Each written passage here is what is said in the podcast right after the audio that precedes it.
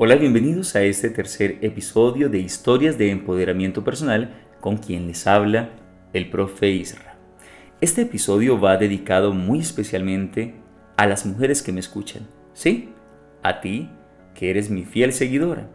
Esto no quiere decir que los caballeros no puedan escuchar este episodio. Es más, yo los invito a que lo escuchen porque van a aprender muchísimo sobre algunas mujeres de la actualidad.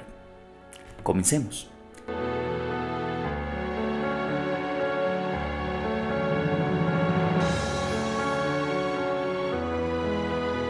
La cara oculta de una mujer empoderada.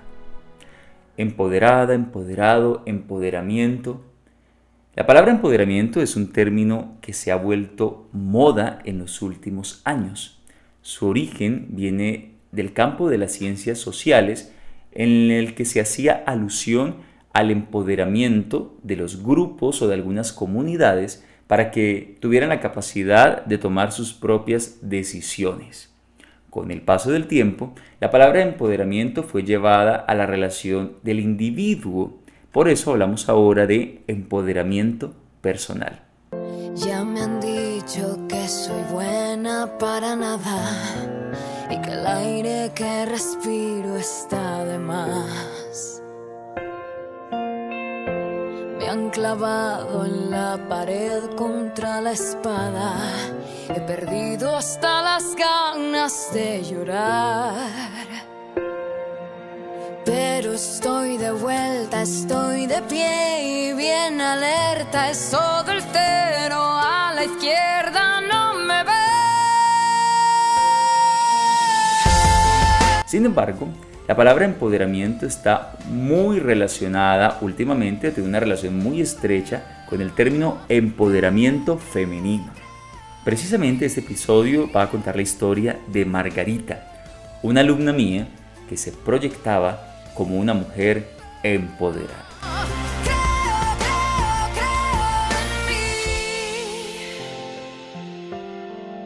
Tenía 40 años de edad y gran parte de su vida la había dedicado a estudiar y a trabajar, simplemente a construir una carrera profesional. Por eso es que para el mundo, para los ojos del mundo, Margarita era una mujer empoderada, envidiada. Era ese ejemplo de mujer que muchas jóvenes quisieran quizá seguir. ¿Por qué empoderada? Porque era dueña de su vida, era exitosa, no dependía económicamente de nadie, menos de un hombre, y además era próspera, culta, guapa, fuerte, líder, ¿Quieren más?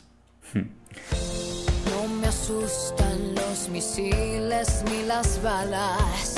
Tanta guerra me dio alas de metal. vuelo libre, sobrevuelo las granadas. Por el suelo no me arrastro nunca más. Desde pequeña, Margarita siempre obtuvo las mejores calificaciones en el colegio y en la universidad. Se destacó por ser una estudiante brillante. Comenzó su carrera en el mercado laboral desde muy muy joven. Por todas estas capacidades, poco a poco logró escalar dentro de una institución gubernamental hasta ocupar el cargo más alto que una mujer podía ocupar dentro de esa institución.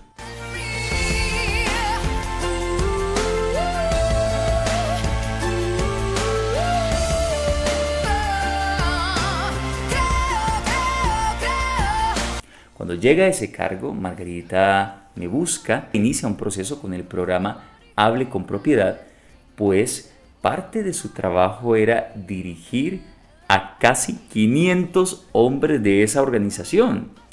Es decir, ella estaba por encima de 500 hombres, muchos de ellos que deseaban el cargo que ella ocupaba. Sin embargo, para el cargo que ocupaba Margarita, su jefe inmediato era nada más y nada menos que el mismísimo director de la institución. Este hombre tenía casi 60 años de edad y la consideraba una muy buena profesional con un futuro obviamente promisorio, quizá su reemplazo.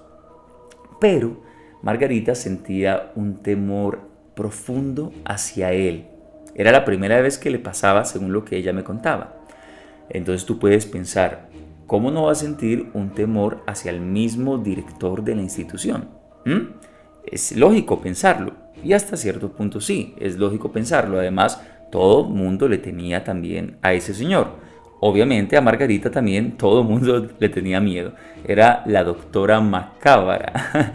Cruela de Vil le quedó pequeñita a Margarita.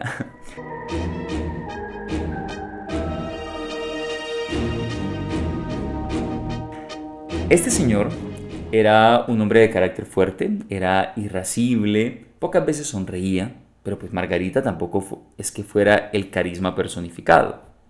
Tampoco sonreía mucho ella. Este hombre también era un hombre muy exigente, pero Margarita obviamente era una mujer muy exigente y disciplinada, por eso llegó hasta donde había llegado. Sin embargo, ella decía que cuando se paraba frente a él, mm, la inundaban pensamientos muy negativos e ideas de tipo obsesivo. O sea, ideas como mi jefe no me está creyendo, qué estará pensando mi jefe, Debo demostrarle a él y a todos que yo estoy preparada en este tema, que yo soy capaz. Ve, pero porque mi jefe hizo ese gesto? ¿Será que no le gustó? ¿Será que sí le gustó?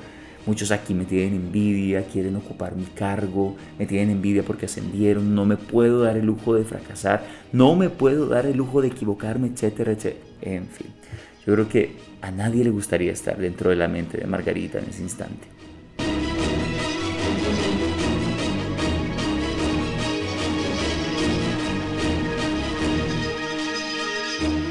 Lo más llamativo de ese caso es que Margarita no era consciente de esa mecánica interna de sus pensamientos.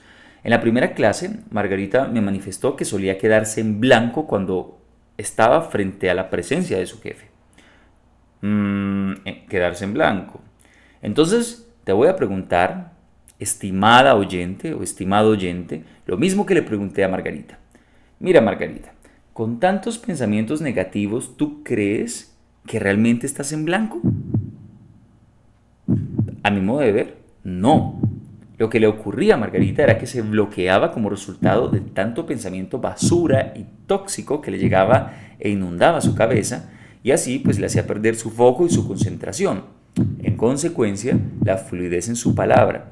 Incluso muchas veces Margarita me contó que le decía a su asistente que terminara las reuniones. ¿Ah? ¿Qué tal? Una mujer está empoderada comenzó a hacer eso, cosa que según ella nunca había hecho en su vida.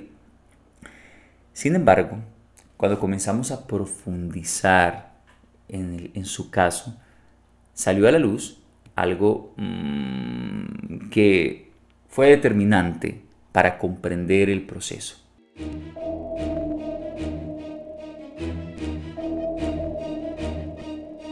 Y era la relación que tenía Margarita con la figura paterna que era una relación bastante compleja y negativa. Pues primero, Margarita y su madre sufrieron de maltrato antes de que su madre tomara la decisión de divorciarse de su padre, que era un hombre alcohólico. Y después, pues prácticamente Margarita creció sin la figura paterna, o sea, eh, creció ausente de figura paterna y con recuerdos bastante, bastante negativos de él. Por el otro lado, su mamá decidió no rehacer su vida con ningún hombre y más bien dedicarse a sacar a sus hijos adelante, pues le tocó sola. ¿Quién se iba a imaginar que esta chica, esta niña de 8 años, que había visto, presenciado y experimentado escenas tan difíciles en su niñez en relación con su padre, que esta misma niña alcanzara tanto éxito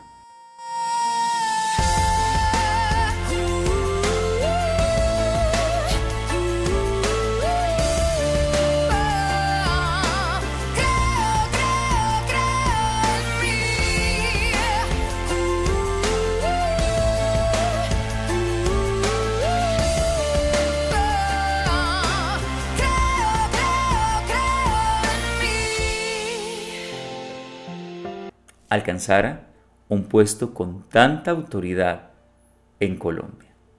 ¿Mm? Margarita, en su deseo ferviente por construir una carrera sólida, se olvidó de algo muy importante, de aspectos muy personales de su ser.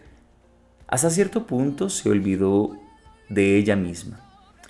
Me contaba que, palabras de ella, nunca había encontrado el amor y por eso, ya casi acercándose a sus 40 y siendo coherente con el deseo de ser madre, decidió serlo a través de inseminación artificial con donante anónimo y gracias a la ayuda que le prestaría su propia madre y su hermano, quien pondría esa figura paterna para ese nuevo ser. Así que, por fortuna, Margarita pudo ser madre antes de llegar a los 40 y fue madre de un hermoso varoncito de Jerónimo.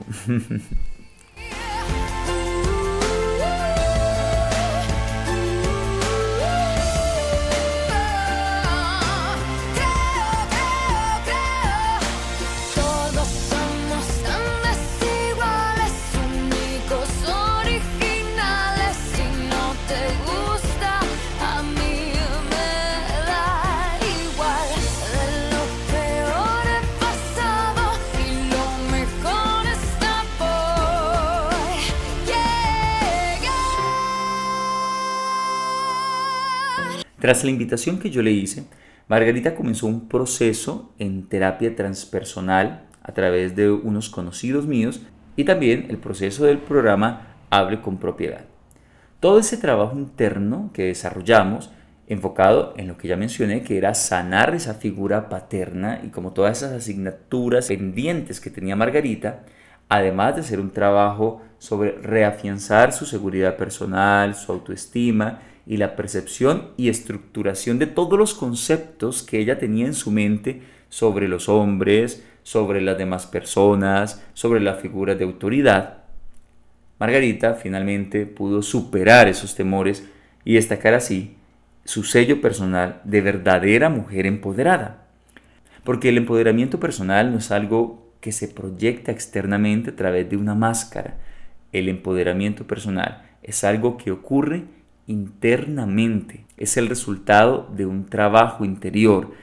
Margarita finalmente comprendió que la comunicación de ella dependía muchísimo de todos los paradigmas que ella podía tener en su mente. Paradigmas que debía modificar para así fluir.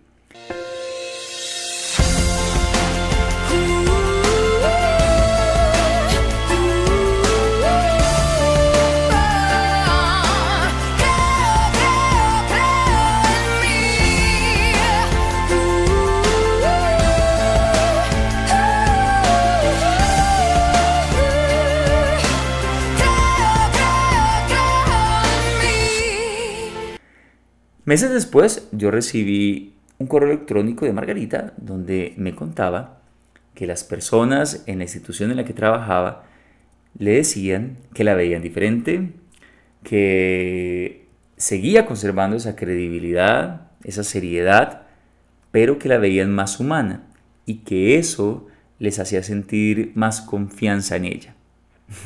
A mí particularmente me alegró mucho esa noticia por ella, considero que se lo merecía. Ya era hora que ella experimentara otras formas de sentir y obviamente otras formas de comunicar.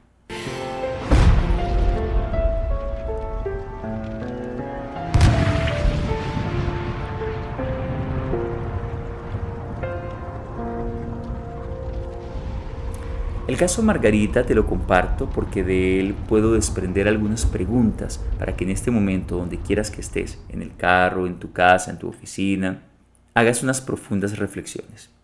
La primera pregunta que yo te haría es la siguiente. Toma nota, piénsala muy bien. ¿Cuánto lastre o cuántas cargas de tu pasado estás llevando que están determinando negativamente tu vida actual. Piensa en ello. ¿Cuántas cargas o lastre que están determinando tu vida actual y que llevas del pasado porque no has sanado? Eso yo lo llamo las heridas del ayer. Segunda pregunta. ¿Eres verdaderamente una persona feliz y por eso te proyectas como tal? ¿O finges felicidad o finges estados positivos cuando en el fondo sabes que no lo eres? Piensa en ello. Y última pregunta.